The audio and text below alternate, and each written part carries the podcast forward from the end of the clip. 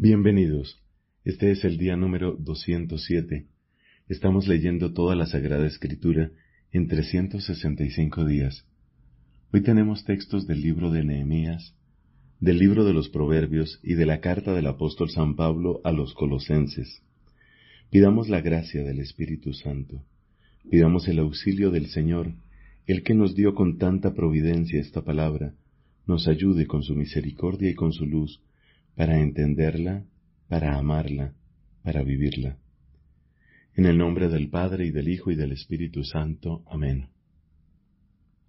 Del libro de Nehemías capítulo 7. Cuando estuvieron reconstruidas las murallas y yo coloqué las hojas de las puertas, fueron instalados porteros como así también cantores y levitas. Puse al frente de Jerusalén a mi hermano Hananí, y designé a Ananías comandante de la ciudadela, porque era un hombre de confianza y temeroso de Dios, más que muchos otros. Luego les dije, Las puertas de Jerusalén no se abrirán hasta que comience a calentar el sol, y antes que se haya puesto se las cerrará con barras. Además, los habitantes de Jerusalén montarán guardia cada uno en su puesto, cada uno enfrente de su casa. La ciudad era amplia en todo sentido y espaciosa, pero la población era poco numerosa y no se reconstruían las casas. Por eso mi Dios me inspiró reunir a los notables, a los magistrados y al pueblo para hacer el registro genealógico. Busqué el registro de los que habían subido al comienzo y encontré escrito lo siguiente. Estas son las personas de la provincia que volvieron de la cautividad y del exilio después de haber sido deportadas por Nabucodonosor, rey de Babilonia, volvieron a Jerusalén y a Judá cada cual a su ciudad. Llegaron con Zorobabel, Josué, Nehemías, Azarías, Rahamías, Nahamaní, Mardoqueo, Bilsán, Misperet, Bigvai, Nehum y Baana. Lista de los hombres del pueblo de Israel. Los hijos de Paros, 2172. Los hijos de Cefatías, 372. Los hijos de Araj, 652. Los hijos de Pahad Moab, es decir, los hijos de Josué y de Joab, 2818. Los hijos de Elam, 1254. Los hijos de Satú, 845. Los hijos de Sakai, 760. Los hijos de Binui, 648 los hijos de Bebai 628, los hijos de Asgad 2322, los hijos de Adonicam 667, los hijos de Bigvai 2067, los hijos de Adin 655, los hijos de Ater por parte de Ezequías 98, los hijos de Hasun 328, los hijos de Besai 324, los hijos de Harif, ciento doce, los hijos de Gabaón, noventa y cinco, los hijos de Belén y Netofá, ciento ochenta y ocho, los hombres de Anatod, ciento veintiocho, los hombres de Bet Asmavet, cuarenta y dos, los hombres de Kiriat y Arim, Kefirá y Beerod, setecientos cuarenta y tres, los hombres de Ramá y Geba, seiscientos veintiuno,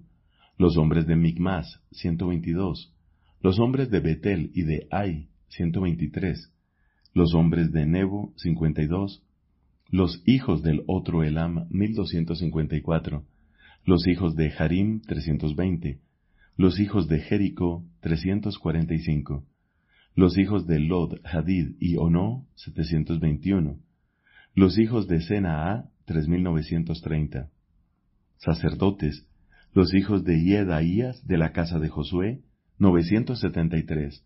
Los hijos de Imer, 1052. Los hijos de Pashur, 1247. Los hijos de Harim, 1017. Levitas, los hijos de Josué, es decir, de Cadmiel y de los hijos de Jodvá, 74. Cantores, los hijos de Jodvá, 74.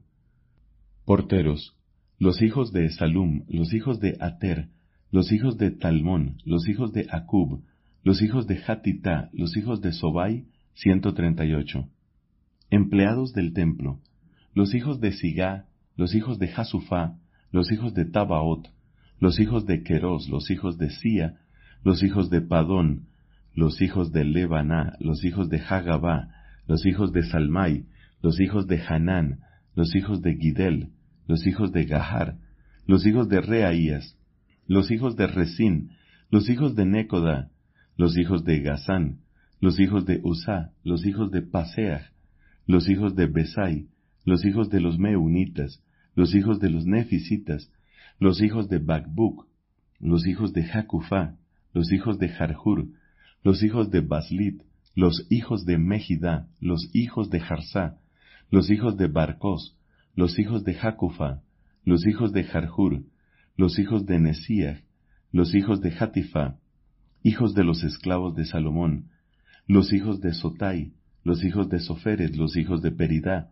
los hijos de Iala, los hijos de Darcón, los hijos de Gidel, los hijos de Cefatías, los hijos de Hatil, los hijos de Pokeret Hasebaim, los hijos de Amón.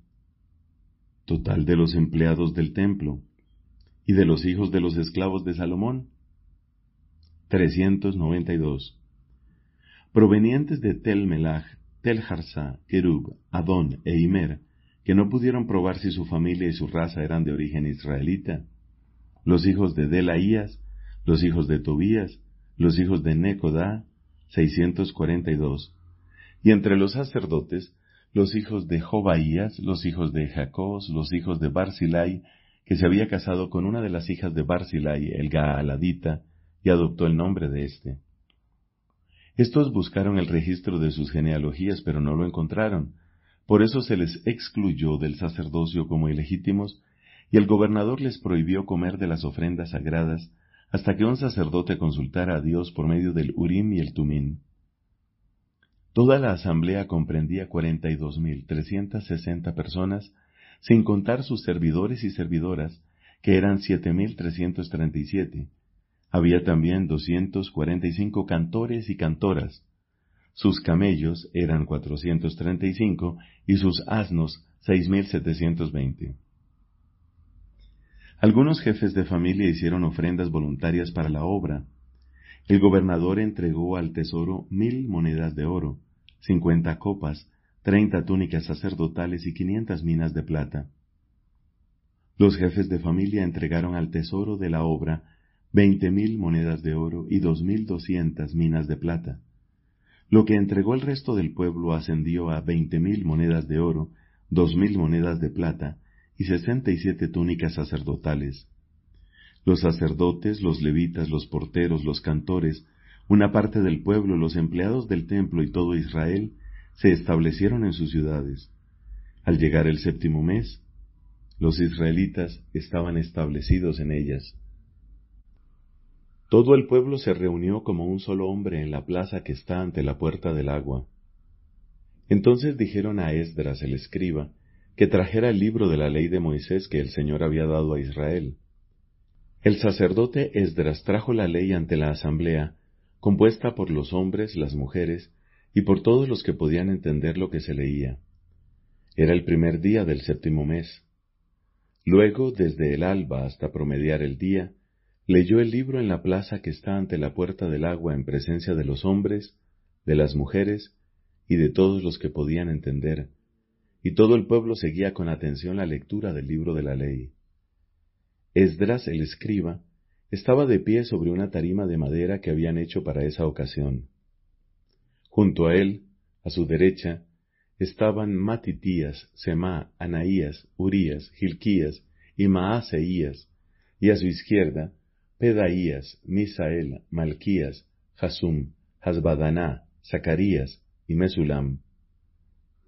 Esdras abrió el libro a la vista de todo el pueblo, porque estaba más alto que todos, y cuando lo abrió todo el pueblo se puso de pie.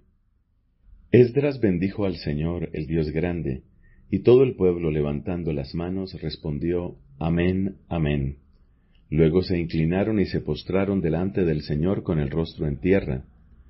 Josué, Baní, Serebías, y Amín, Acub, Sabtai, Jodías, Maaseías, Kelita, Azarías, Josabat, Hanán y Pelaías, los levitas, exponían la ley al pueblo, que se mantenía en sus puestos. Ellos leían el libro de la ley de Dios con claridad e interpretando el sentido, de manera que se comprendió la lectura. Entonces Nehemías el gobernador, Esdras el sacerdote escriba, y los levitas que instruían al pueblo, dijeron a todo el pueblo, Este es un día consagrado al Señor su Dios, no estén tristes ni lloren, porque todo el pueblo lloraba al oír las palabras de la ley. Después añadió, Ya pueden retirarse, coman bien, beban un buen vino, y manden una porción al que no tiene nada preparado, porque este es un día consagrado a nuestro Señor. No estén tristes, porque la alegría en el Señor es la fortaleza de ustedes. Y los levitas tranquilizaban al pueblo diciendo, Tranquilícense, este día es santo, no estén tristes. Todo el pueblo se fue a comer y a beber, a repartir porciones y a hacer grandes festejos, porque habían comprendido las palabras que les habían enseñado. El segundo día, los jefes de familia de todo el pueblo, los sacerdotes y los levitas, se reunieron junto a Esdras el escriba para profundizar las palabras de la ley. Y en la ley que el Señor había promulgado por medio de Moisés, encontraron escrito que los israelitas debían habitar en chozas durante la fiesta del séptimo mes, y que debían anunciarlo y publicar la proclama por todas sus ciudades y por Jerusalén, en estos términos. Salgan a la montaña y traigan ramas de olivo, de olivo silvestre, de mirto, de palmera y de árboles frondosos, para hacer chozas, como está escrito.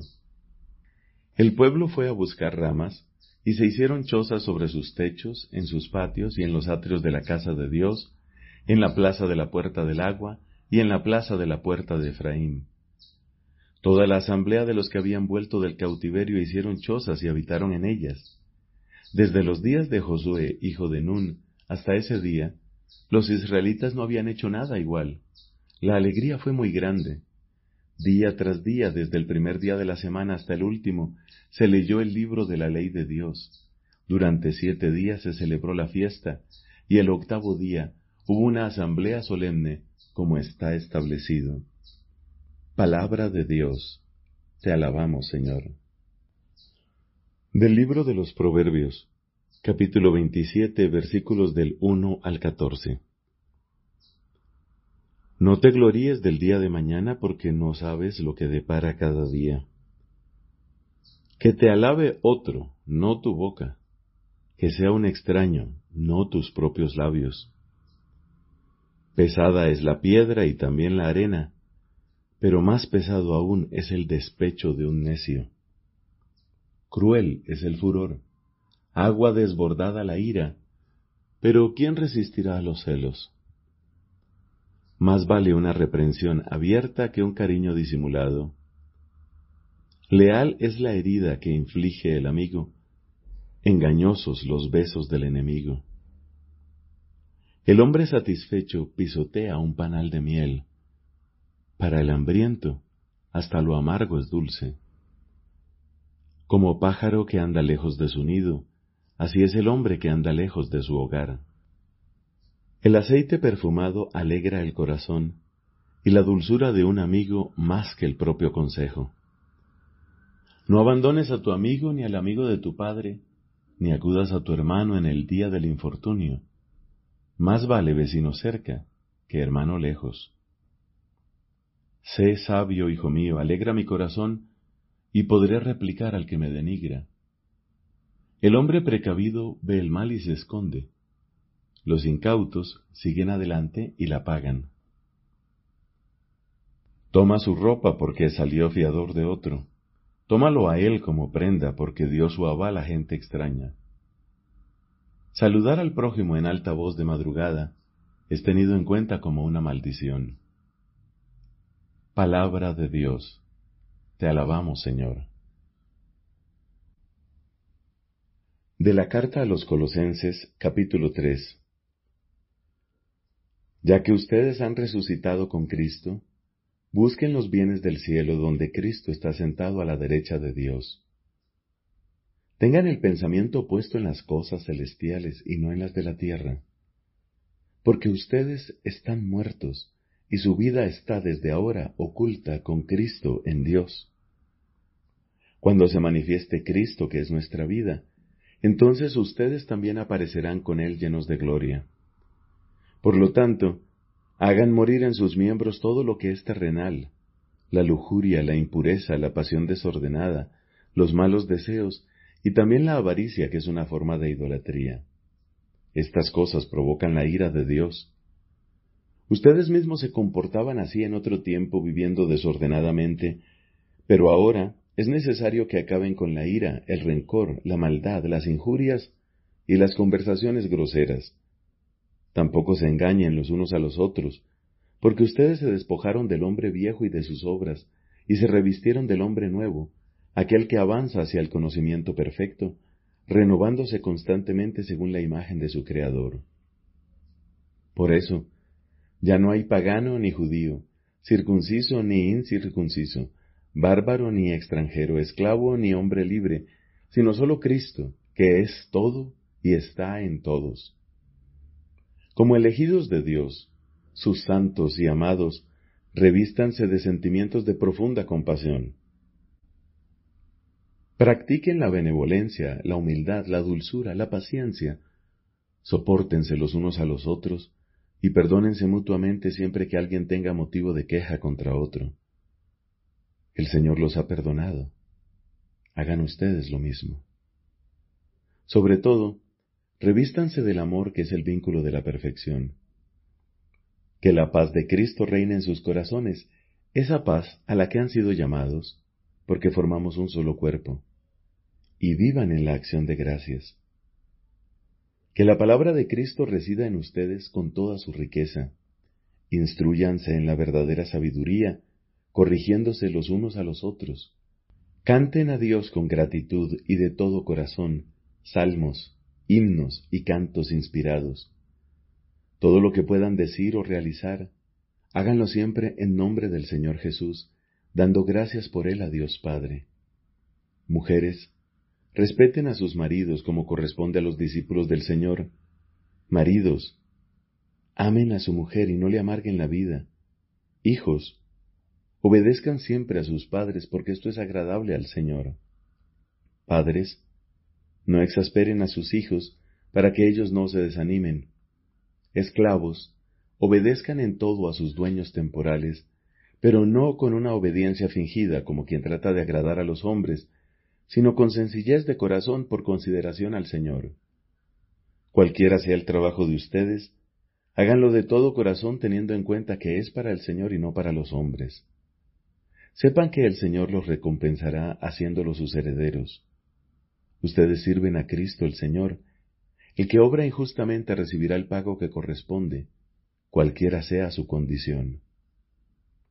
Palabra de Dios. Te alabamos, Señor. Durante su vida pública, Jesús no sólo perdonó los pecados, también manifestó el efecto de este perdón. A los pecadores que son perdonados los vuelve a integrar en la comunidad del pueblo de Dios, de donde el pecado los había alejado o incluso excluido. Un signo manifiesto de ello es el hecho de que Jesús admite a los pecadores a su mesa. Más aún, él mismo se sienta a su mesa, gesto que expresa de manera conmovedora a la vez el perdón de Dios y el retorno al seno del pueblo de Dios. Al hacer partícipes a los apóstoles de su propio poder de perdonar los pecados, el Señor les da también la autoridad de reconciliar a los pecadores con la Iglesia. Esta dimensión eclesial de su tarea se expresa particularmente en las palabras solemnes de Cristo a Simón Pedro. A ti te daré las llaves del reino de los cielos, y lo que ates en la tierra quedará atado en los cielos y lo que desates en la tierra quedará desatado en los cielos. Consta que también el colegio de los apóstoles, unidos a su cabeza, recibió la función de atar y desatar dada a Pedro. Las palabras atar y desatar significan aquel a quien excluyáis de vuestra comunión será excluido de la comunión con Dios. Aquel a quien recibáis de nuevo en vuestra comunión, Dios lo acogerá también en la suya. La reconciliación con la Iglesia es inseparable de la reconciliación con Dios. Cristo instituyó el sacramento de la penitencia en favor de todos los miembros pecadores de su iglesia. Ante todo, para los que después del bautismo hayan caído en el pecado grave y así hayan perdido la gracia bautismal y lesionado la comunión eclesial. El sacramento de la penitencia ofrece a estos una nueva posibilidad de convertirse y de recuperar la gracia de la justificación. Los padres de la Iglesia presentan este sacramento como la segunda tabla de salvación, después del naufragio, que es la pérdida de la gracia. A lo largo de los siglos, la forma concreta según la cual la Iglesia ha ejercido este poder recibido del Señor ha variado mucho. Durante los primeros siglos, la reconciliación de los cristianos que habían cometido pecados particularmente graves después de su bautismo, por ejemplo, idolatría, homicidio o adulterio, estaba vinculada a una disciplina muy rigurosa, según la cual los penitentes debían hacer penitencia pública por sus pecados, a menudo durante largos años, antes de recibir la reconciliación. A este orden de los penitentes, que sólo concernía a ciertos pecados graves, sólo se era admitido raramente y en ciertas regiones, una sola vez en la vida. Durante el siglo VII, los misioneros irlandeses, inspirados en la tradición monástica de Oriente, trajeron a Europa continental la práctica privada de la penitencia, que no exigía la realización pública y prolongada de obras de penitencia antes de recibir la reconciliación con la Iglesia. El sacramento se realiza desde entonces de una manera más secreta entre el penitente y el sacerdote. Esta nueva práctica preveía la posibilidad de la reiteración del sacramento y abría así el camino a una recepción regular del mismo. Permitía integrar en una sola celebración sacramental el perdón de los pecados graves y de los pecados veniales. A grandes líneas, esta es la forma de penitencia que la Iglesia practica hasta nuestros días a través de los cambios que la disciplina y la celebración de este sacramento han experimentado a lo largo de los siglos, se descubre una misma estructura fundamental. Comprende dos elementos igualmente esenciales. Por una parte, los actos del hombre que se convierte bajo la acción del Espíritu Santo, a saber, la contrición, la confesión de los pecados y la satisfacción. Y por otra parte, la acción de Dios por el ministerio de la Iglesia. Por medio del obispo y de sus presbíteros, la Iglesia, en nombre de Jesucristo, concede el perdón de los pecados, determina la modalidad de la satisfacción, ora también por el pecador y hace penitencia con él. Así el pecador es curado y restablecido en la comunión eclesial. La fórmula de absolución en uso en la Iglesia latina expresa el elemento esencial de este sacramento. El Padre de la Misericordia es la fuente de todo perdón. Realiza la reconciliación con los pecadores por la Pascua de su Hijo y el don de su Espíritu, a través de la oración y el ministerio de la Iglesia. Dios Padre misericordioso, que reconcilió consigo al mundo por la muerte y la resurrección de su Hijo, y derramó el Espíritu Santo para la remisión de los pecados, te conceda por el ministerio de la Iglesia el perdón y la paz.